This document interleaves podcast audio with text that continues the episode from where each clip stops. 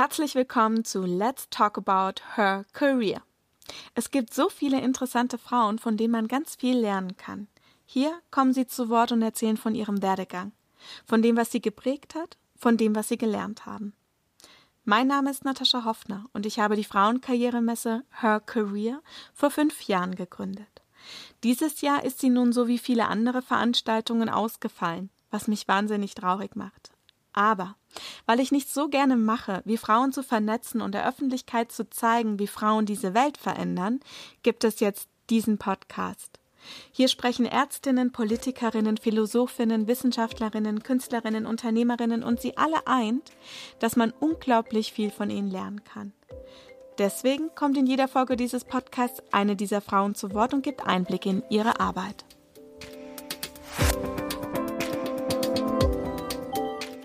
Diese erste Episode gehört Dr. Med Dilek Gürsay. Sie ist Herzchirurgin und wurde letztes Jahr als Medizinerin des Jahres ausgezeichnet. Als erste Frau in Europa setzte sie einem Patienten ein komplettes Kunstherz ein. Dilek Gürsay wollte schon als Mädchenärztin werden. Sie ist eine der ganz wenigen Herz- und Kunstherzchirurginnen Europas und sagt, dass man es in der Medizin nur dann an die Spitze schafft, wenn man Einsatz, Kompetenz und Selbstbewusstsein hat und zeigt. Das Buch, das Dilek Gürsel in diesem Jahr veröffentlicht hat, heißt deswegen auch Ich stehe hier, weil ich gut bin. Uns erzählt sie, wie sie sich diese Selbstbewusstsein erarbeitet hat, wie man sich durch Hindernisse und Niederlagen hindurchkämpft und warum ihr Motto ist, Frauen müssen zusammenhalten.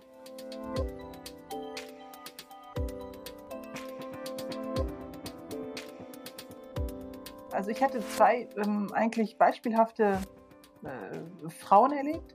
Einmal im Studium oder während des Studiums eine äh, knapp oder kurz vor 40-jährige tolle Chirurgin, Oberärztin in der Herzchirurgie und dann nochmal eine als Assistenzärztin dann auch eine Top-Chirurgin, sehr begabt und sehr äh, auch gefördert, auch kurz vor 40. Und ich habe beide erlebt damals als junge Studentin und junge Assistentin, wie sie dann kurz vor 40 gesagt haben, so, das war's, das machen wir nicht mehr mit. Die eine hat sich dann für, eine, für ein anderes Fach entschieden, die andere auch oder auch mit Familienplanung hatte das was sicherlich zu tun. Wie gesagt, ich habe das beobachtet als, als junge Frau und dachte mir, warum? Ne? Ich hatte keine Ahnung von dieser berühmten gläsernen Decke und ähm, dass sie auch damals vielleicht die Frustration ein bisschen gepackt hatte, dass sie sich verbrannt gefühlt haben, verbraucht gefühlt haben innerhalb des Klinikbetriebes wie gesagt, ich habe das nur beobachtet. Jetzt natürlich respektiere ich das und kann es vielleicht ein bisschen besser nachvollziehen, was es damals für die Frauen bedeutet hat. Und habe mir aber damals schon gesagt, das wird mir auf keinen Fall passieren. Keiner wird mich von meiner Leidenschaft und von meinem Ziel abbringen, Chirurgin zu werden und dann auch noch ganz nach oben zu kommen. Ich wollte immer schon Ärztin werden, schon als kleines Kind. Das ist ja auch immer eine ganz, ganz äh, berühmte Frage bei Kindern, äh, nicht nur mit Migrationshintergrund, sondern bei jedem Kind, was möchtest du mal werden? Und bei mir war das auch schon ziemlich früh klar, mit sechs Jahren oder noch früher sogar, dass ich Ärztin werden wollte. Bei den Gastarbeiterkindern hat das natürlich ein bisschen damit zu tun, dass die Eltern immer wollten, dass du etwas Besseres wirst als sie, obwohl sie intellektuell dafür auch äh, geeignet gewesen wären, aber die Umstände halt nicht existierten damals. Und sie meinten, hier in Deutschland hast du die Chancen und die musst du auch nutzen. Und ich habe mir das auch als Pflicht angesehen, das auch durchzuziehen und die Chancen zu nutzen. Und ja, habe dann mein Ziel verfolgt und auch erreicht. Also mein Durchhaltevermögen ähm, und mein Ehrgeiz habe ich von meiner lieben Mama. Wie gesagt, eine Mutter, die 47 Jahre am Fließband gearbeitet hat, ähm, im Akkord und immer mit einer Leidenschaft diese Arbeit durchgeführt hat. Meine Mutter ist eine intelligente Frau. Sie kann zwar nicht lesen und schreiben, weil es ihre Umstände damals als Kind es nicht hergegeben haben, aber diese Frau hat mir einfach beigebracht, wie dankbar wir auch manchmal sein müssen für das, was wir haben. Diese Frau hatte halt eine Firma, äh, die sicher war, die ihr jeden Monat Geld überwiesen hat und dafür auch hart arbeiten musste. Und das ist bei mir genauso. Ich äh, habe eine bestimmte Ausbildung äh, einen bestimmten Studiengrad erreicht und bin Ärztin. Ich habe die Möglichkeit zu arbeiten und dafür muss ich hart arbeiten und fleißig sein und damit ich auch mal ganz nach oben komme. Das ist mir so vorgelebt worden und das habe ich auch eins zu eins übertragen. Ich habe zum Teil auch wie im Akkord gearbeitet, wie meine Mutter. Und erstens mag ich meinen Job. Eine Leidenschaft steckt dahinter, auch bei mir. Und ich habe ein Ziel, zum Wohl meiner Patienten zu arbeiten. Bei meiner Mutter war das halt zum Wohl ihrer Kinder, sie durchzubringen, ihnen etwas Besseres zu bieten.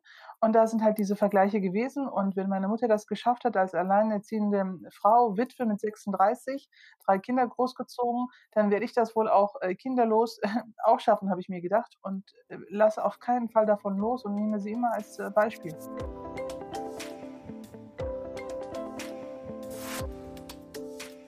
Ganz glatt ist es gelaufen bis dahin, wenn, also bis du keine Ansprüche stellst. Ich bin äh, gut durch, also natürlich diese Ausbildungszeit, also als junge Assistenzärztin und angehende junge Oberärztin bist du halt kein Problem. Nur wenn du anfängst, dann Ansprüche zu stellen, mit der Erfahrung kommt nämlich auch das Selbstbewusstsein. Und dann sagst du natürlich aber einem gewissen Punkt, so, alles schön und gut, äh, meine Herren, aber ich will jetzt einen Schritt ähm, weiter. Und das bedeutet eine Führungsposition. Und äh, wenn du diesen Anspruch stellst, dann gucken sich alle um, kennen dich auf einmal, äh, kennt dich keiner, ignoriert dich auf einmal jeder, deine Arbeit und ähnliches habe ich oft erlebt und auch gesehen. Und dann hatte ich natürlich das Glück, auch Preise zu bekommen und die werden auch irgendwie gar nicht erst mitdiskutiert, ignoriert. Interessant alles, aber da fängt es an für eine Frau. Wenn du eine selbstbewusste Frau bist, die eine Vision hat, die Ziele hat, äh, dann ist das ähm, für die männliche Riege ein Problem. Hm, das Phänomen der gläsernen Decke war für mich insofern ein Thema, dass ich natürlich für meine Führungsposition Gespräche führen musste. Und zwar mit Abteilungsleitern, mit Geschäftsführern von bestimmten Kliniken. Und ähm, da bei diesen Gesprächen ist mir aufgefallen, ähm, einige hören dir zu, einige nicken ganz wohlwollend dir auch zu und sagen, tolle Idee, tolle Vision. Der andere geht gar nicht ähm, erst dieses Gespräch ein, also gibt dir überhaupt keine Möglichkeit, mit dir zu sprechen oder antwortet die auch gar nicht auf deine Mails oder auf deine Telefonanrufe, die du dann durchführst. Die, die mir hängen geblieben sind, so im Kopf. Der eine, äh, ich kam da hinein, äh, es sind halt die Abteilungschefs der entsprechenden äh, Fächer und die man auch zum Teil vielleicht persönlich kennt oder die dich kennen aus, ähm, aus, aus dem Internet oder aus, von Hörensagen von der Industrie. Dann kommst du rein, begrüßt dich der Chef und dann setzt er sich auf seine Couch und mit einem Bein über die Sessellinie und versucht mit dir ein Gespräch zu führen, wo du denkst, ähm, okay. Ne? Hm, dann ein anderes Beispiel. Ähm, ich gehe äh, hospitieren in ein Krankenhaus. Ähm, jeder will ja keine, Sack, äh, keine Katze im Sack kaufen und will dich auch noch operativ sehen, was auch völlig legitim ist. Dann gehst du dahin, hospitierst da zwei Tage und siehst da schon während der Hospitation, dass der Chef auch noch aus dem Mittelalter stammt, obwohl er vielleicht noch gerade 60 ist. Äh, Kolleginnen, Oberarzt, äh, Kolleginnen und Kollegen, äh, ja, persönlich beleidigt während der Besprechung. Alles so Sachen, die man gehört hat, ähm, auch erlebt hat, vielleicht als junge Assistentin, sprich vor 15 oder 20 Jahren. Und es existiert immer noch, habe ich, musste ich feststellen. Und ähm, operativ, dann hast du dann Nachgespräche mit diesen Chefärzten, setzt du sich dann mit denen ins Zimmer, der dann sagt, oh, chirurgisch habe ich gar nichts auszusetzen, ist alles toll, was sie da können. Und dann wird dir dann aber mit dem anderen, mit dem nächsten Satz gesagt, hm, ich müsste ja lernen zu dienen. Da frage ich mich, wem dienen? Dem Patienten? Da sage ich ja gerne, aber nee, nicht dem Patienten, sondern ihm selber, also sprich dem Abteilungsleiter. Und das ist, sind so, so die Momente für mich, wo ich sage, okay, äh, da kann ich auch nicht stillhalten, dann, dann werde ich sehr, hm, sehr frech. Ähm, dann äh, gehen die, werden die Schultern halt noch breit und bei mir sind sie schon sehr, sehr breit. Und dann lege ich los. Ne? Und dann sage ich, genau wegen Ihnen, so äh, Abteilungsleitern wie Ihnen, ist unsere Chirurgie kaputt gegangen, die Herzchirurgie. Weil sie immer noch in, diesem, in dieser Gedankenwelt leben, die wirklich mittelalterlich ist. Man würde jetzt sagen, okay, die Lecke, der ist 60, ne, der hat vielleicht noch fünf Jahre und geht. Nee, die nächste Generation ist aber auch so, weil dieser Chef zieht Leute groß. Sie nehmen ihn zum, zum Vorbild, sie nehmen ihn als Beispiel. Äh, bei dem einen reicht vielleicht ähm, der Charakter, dass er vielleicht nicht so wird, aber viele lassen sich ja leiten. Die sagen, okay, sie sehen ihn vielleicht als, als, ähm, als den äh, Halbgott in Weiß und sagen, guck mal, er hat so viel erreicht, wenn ich genauso bin, ähm, dann werde ich das auch erreichen. Können ja viele denken, ich habe ja auch so gedacht als kleine Assistentin, ich habe auch meinen Chef ähm, angehimmelt, äh, ihn als chirurgischen Vater gesehen, habe auch mir seine Verhaltensweisen vielleicht angeeignet, ich hatte aber das Glück, einen guten Chef zu haben, einen guten ersten Mentor zu haben. Vieles liegt daran, dass ich eine selbstbewusste Frau bin, die anders daherkommt, vielleicht nicht diesen wissenschaftlichen, universitären Weg gegangen ist. Ich bin den operativen, handwerklichen, forschenden Weg gegangen. Ähm, das ist auch völlig legitim in der Medizin. Ähm, mache vielleicht diese hierarchischen Kämpfe nicht mit, Ähm, ich sage einfach ganz banal, ich habe hier eine gewisse Qualität, die möchte ich bei Ihnen einsetzen und denke mir dann immer so als sonniges Gemüt, so das müsste eigentlich passen und das passt auch. Nur wie gesagt, die Männer sitzen am längeren Hebel. Wir haben keine einzige herzchirurgische Chefin in Deutschland. Hm, ich würde auch gern von weiblichen Führungspersönlichkeiten reden, haben wir aber wie gesagt leider nicht. Sowohl im Studium als auch in der Weiterbildungszeit, als auch als gestandene Oberärztin hast du beobachtet. Und es wurden Kollegen immer nach einer gewissen Zeit von ihren äh, Chefs gefördert oder gepusht, wenn sie talentiert waren, wenn sie auch weniger talentiert, aber vielleicht gut zugearbeitet haben. Ich weiß es nicht.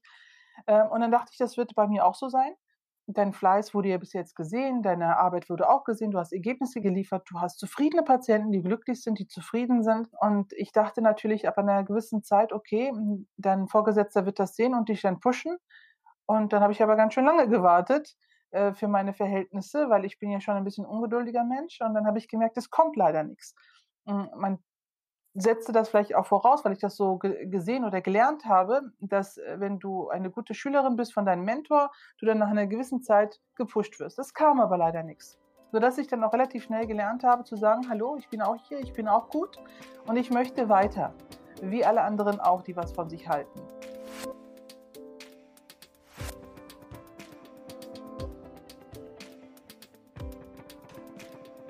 Unter Frauen und wir unter uns Mediziner hatten damals keine Mentoren- und Mentee-Programme. Es gab natürlich ähm, exzellente Chirurgen, hatte ich ja am Anfang des Gesprächs erzählt, die da waren, die, ähm, die aber keine Zeit und sicher auch keine Lust hatten, die nächste Generation äh, besser auszubilden, sie zu performen, sie zu empowern oder ähnliches. Es gab es nicht. Und dann hatte ich halt die Möglichkeit, einmal halt auf der Her Career Messe einen Impulsvortrag zu halten und viele, viele tolle Frauen, die alle entsprechend gekleidet waren, alle selbstbewusst, alle von sich überzeugt. Und das war man ja so zwar gewohnt, aber nicht gewohnt war für mich, dass diese Frauen erstens dir zuhören und dann äh, dich vielleicht auch noch in dem, was du da erzählst, sich auch wiederfinden und sagen, toll, das erlebe ich auch so. Also es war auf einmal so eine Schwesternschaft unter uns, äh, wo ich dachte, äh, gibt es das überhaupt? Ne? Und dann hat man natürlich persönlichere Gespräche geführt, den mit der einen oder anderen dann näher gesprochen, intensiver gesprochen und gemerkt, guck mal, das sind auch alles Top-Frauen, die ganz nach oben gekommen sind, die auch keinen einfachen Weg hatten, die aber durch gegenseitiges Empowern und Unterstützen sich äh, ein Netzwerk aufgebaut haben, wovon du ähm, nur geträumt hättest als Herzchirurgin. In der Medizin ist das nicht so verbreitet vielleicht wie im Businessleben und das hat mir so unheimlich gut getan, das zu sehen, dass Frauen dich beklatschen oder sagen, oh, das ist toll, was du da gesagt hast. Und das will ich unbedingt weitergeben in der Medizin. Durch meinen Bekanntheitsgrad in den letzten zweieinhalb Jahren habe ich gemerkt, ähm, was Role Model überhaupt bedeutet das ist Verantwortung, finde ich. So sehe ich das. Ich habe nun mal diese Erfahrung. Ich habe dieses Selbstbewusstsein, jetzt mit 43 zu sagen, was schief läuft im System, woran es gehabert hat und was man unbedingt ändern muss. Das hat die junge Generation auch nicht und das darf man von ihr auch nicht verlangen. Das müssen Frauen machen wie ich, die es schon geschafft haben ähm, und nach vorne gehen und sagen, wir sind gut, wir sind ähm, aber nicht so ähm, gut anscheinend für die Männerwelt, dass sie uns äh, nach vorne pushen oder uns wird das so vermittelt. Und das will ich unbedingt ähm, ändern und meine mediale Bekanntheit auch dafür nutzen, dass man diese Themen jetzt anspricht und ähm, äh, Frauenquoten nicht nur ähm, in DAX-Unternehmen und Aufsichtsräten diskutiert, sondern auch in der Medizin unbedingt. Und gerade auch in diesem Speziellen, man muss sich ja vorstellen, ich bin Herzchirurgin, Männerdomäne sowieso. Und dann kommt die Kunstherztherapie und Forschung dazu, die natürlich auch nochmal das Ganze toppt. Und ich bin als eine Frau, die in der Kunstherzforschung mit drin ist, jemand, ein, ein, ein Einzelfall. Äh, ich mache das dummerweise auch noch gut und aktiv in der Gestaltung der Kunstherztherapie für die nächsten 20 Jahre, 30 ähm, Jahre dabei. Und das macht mich glücklich und das erfüllt mich. Und ich weiß, dass ähm, viele Männer mir da nicht mithalten können. Was ich jetzt nicht so sehe, guck mal, ich kann das, du kannst das nicht. So bin ich nicht drauf, in Gottes Namen. Jeder hat, wie gesagt, seine Schwerpunkte. Aber ich weiß, dass das etwas Besonderes ist. Ich weiß, dass es etwas ganz Tolles ist. Und da schaue ich mich auch nicht darüber zu erzählen, weil wenn ich nicht darüber erzähle, wird es kein anderer für mich tun. Ich will ja meine eigene Klinik gründen und da bin ich jetzt auch dabei. Und wenn ich eine Abteilung dann leite, dann bin ich erstens mal meine eigene Herrin. Und dann kann ich auch bestimmen, wie das Team zusammengestellt wird. Äh, wie ich das möchte. Ich möchte empathische junge Menschen um mich herum haben. Ähm, ich möchte tatsächlich, so habe ich es in meinem Businessplan mal erwähnt, 70 Prozent der Führungspositionen in meiner Klinik später mit Frauen besetzen. Und es geht auch. Wir haben diese Frauen, die sind da, die sind existent. Das ist eine Symbiose, äh, die wir ähm, vollbringen müssen, äh, damit, äh, damit die Männer sehen können, okay, das ist ein Gleichgewicht auch in der Medizin zwischen Frau und Mann da. Und das kann ich natürlich vermitteln nur als Chefin, denn der Fisch stinkt immer vom Kopf. Ne? Und ähm, wenn ich dann die Chefin bin und vermittle, okay, Jungs und Mädels, ne, wir sind hier jetzt ein ganz großes Team, ein ganz gutes Team. Und ihr müsst euch jetzt so vorstellen, das sind jetzt eure Schwestern oder eure Mütter, ne, weil die jungen Generationen, die 20, Mitte 20er, da merkst du wirklich so einen ganz, ganz großen Unterschied. Die haben taffe Mütter gehabt und für die ist das nicht so ein Problem. Nur kommen sie halt in eine Welt, in so männerdominierte Bereiche, können sich aber auch relativ schnell anpassen in diese äh, Situation und das will ich halt äh, weiterführen. Sie haben diese taffen Frauen auch hier in der Medizin und ähm, leben das, was sie zu Hause gelernt haben, ähm, eigentlich hier dann fort und ich lebe es ihnen vor. Und das ist so halt meine Vision und will so eine Art äh, smarte äh, Führung einführen in die Medizin und dabei den, das Wohl des Patienten aber nie außer Acht lassen. Äh, also die soll schon immer elitär sein und immer gut sein, aber die Führungsstil soll, muss smarter werden, unbedingt in der Medizin. Und das geht auch.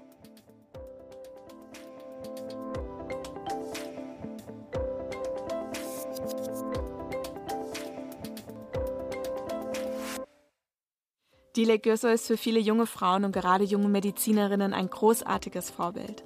Mit ihrer Leidenschaft für den Beruf, genauso wie mit ihrer Reflektiertheit über die Verhältnisse in der Medizin allgemein. Mich beeindruckt am meisten ihre Zielstrebigkeit und ihre Begeisterungsfähigkeit für das, was sie tut. Zum Beispiel auch, dass sie ihr Ziel eines Kunstherzzentrums weiterverfolgt, für das sie im Übrigen auch Unterstützung sucht. Dilek spricht mit einer außergewöhnlichen Offenheit über die gläserne Decke in der Medizin und schafft es, alle Beteiligten auf Augenhöhe zu begegnen. Genauso habe ich sie auch kennengelernt, als ich sie vor drei Jahren für einen Auftritt auf der Her ansprach. Haben Sie ähnliche Erfahrungen in Ihrer Branche gemacht? Haben Sie ergänzende Gedanken zu Dilek Gürsois Impuls? Lassen Sie uns ins Gespräch kommen. Auf her-career.com und auf LinkedIn können wir miteinander sprechen. Die direkten Links zur Episode und zur Diskussion zum Podcast finden Sie in den Show Notes zur Sendung, also der Beschreibung. Egal, ob Sie den Podcast bei iTunes, Spotify oder in Ihrer Podcast-App hören. Abonnieren Sie uns und empfehlen Sie den Podcast weiter. Wenn Sie mir schreiben wollen, dann gerne an podcast at her-career.com. Ich hoffe, Sie sind auch in zwei Wochen wieder mit dabei. Dann spricht die Philosophin Rebecca Reinhardt darüber, was wir eigentlich unter Erfolg verstehen und ob es nicht Zeit für eine Neudefinition wäre. Ich bin Natascha Hoffner und bis zum nächsten Mal.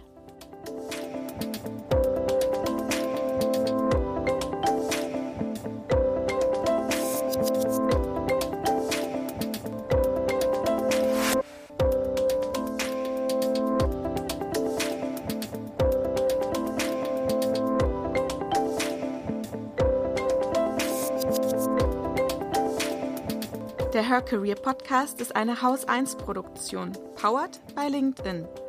Die Redaktion machte Susanne Klingner. Schnitt und Sounddesign von Miko Sophie Kümel. Die Musik ist von Audio Consulting Crew, das Cover gestaltete Dagmar Kanasch. Alle Folgen von Let's Talk About Her Career finden Sie unter www.her-career.com slash podcast.